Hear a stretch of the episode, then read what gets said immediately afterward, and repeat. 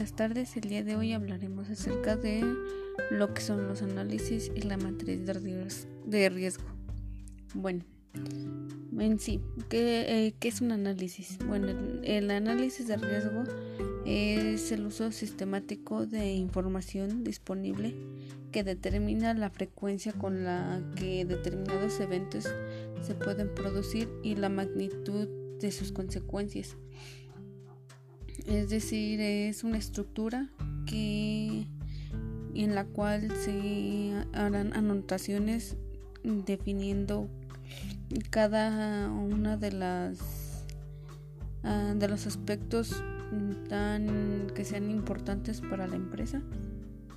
En este caso utilizaremos lo que es el análisis FODA, que no es más que el proceso de es un proceso de planeación eh, el cual examina correctamente, imparcialmente lo que son las fortalezas y las debilidades de la misma. Representa una enorme ventaja ya que con eso pues se puede tener más claro algunos puntos. Con esto queda claro que el propósito esencial de un análisis FODA es la generación de estrategias, la cual nos permitirá a nosotros como organización conectar acciones con oportunidad y que se pueda aprovechar en su entorno.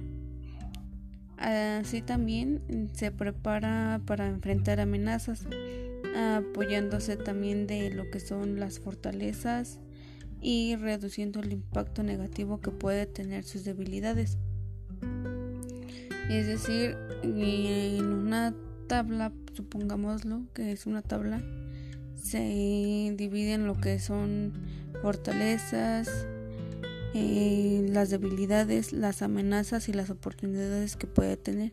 En cada uno de ellos agregaremos o haremos las anotaciones de lo que nosotros estemos observando acerca de lo, que es la empresa. Eh, por otro lado, tenemos lo que eh, también podemos utilizar el, el análisis mm, Pestel el cual es no más que un cuadro de perspectiva, el cual le da una estructura lógica y permite entender, presentar, discutir y tomar decisiones en cada una de las dimensiones eh, en las que se puede encontrar el proyecto o en las que se puede ver afectado. La tabla también cuenta con sus ventajas y desventajas, es decir, en este caso, el análisis PES se relaciona a lo que es la parte externa de lo que es eh, la empresa. Es decir, por ejemplo, poniéndolo, por ejemplo, se podría decir que tiene como políticos, ahí entrarían lo que son las regulaciones, los permisos ambientales, eh, la, regulación del comercio exterior, si es que nuestra empresa eh, piensa extenderse. También están lo que son los económicos, el tipo de cambio, el tipo de interés, el sociocultural, que es la demografía, el estilo de vida de nuestros consumidores y lo que está a nuestro alrededor. Eh, y lo tecnológico, el desarrollo con el que se cuenta la actualización que se tiene, por ejemplo, en la, máquina con la que se trabaja y las investigaciones realizadas eh, a través de todo y cada uno de los procesos que se va realizando. Asimismo, se dice que una matriz de riesgos es la herramienta para la cual gestiona y permite determinar objetivamente cuáles son los riesgos más relevantes para la seguridad y la salud tanto de los trabajadores y de la empresa misma.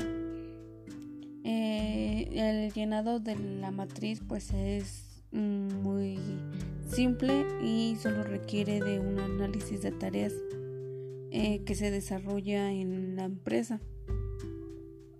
Eh, bueno, su funcionamiento es para analizar el nivel de riesgo que se presenta en la empresa o con los trabajadores para comprobar eh, el nivel de riesgo de diferentes tareas.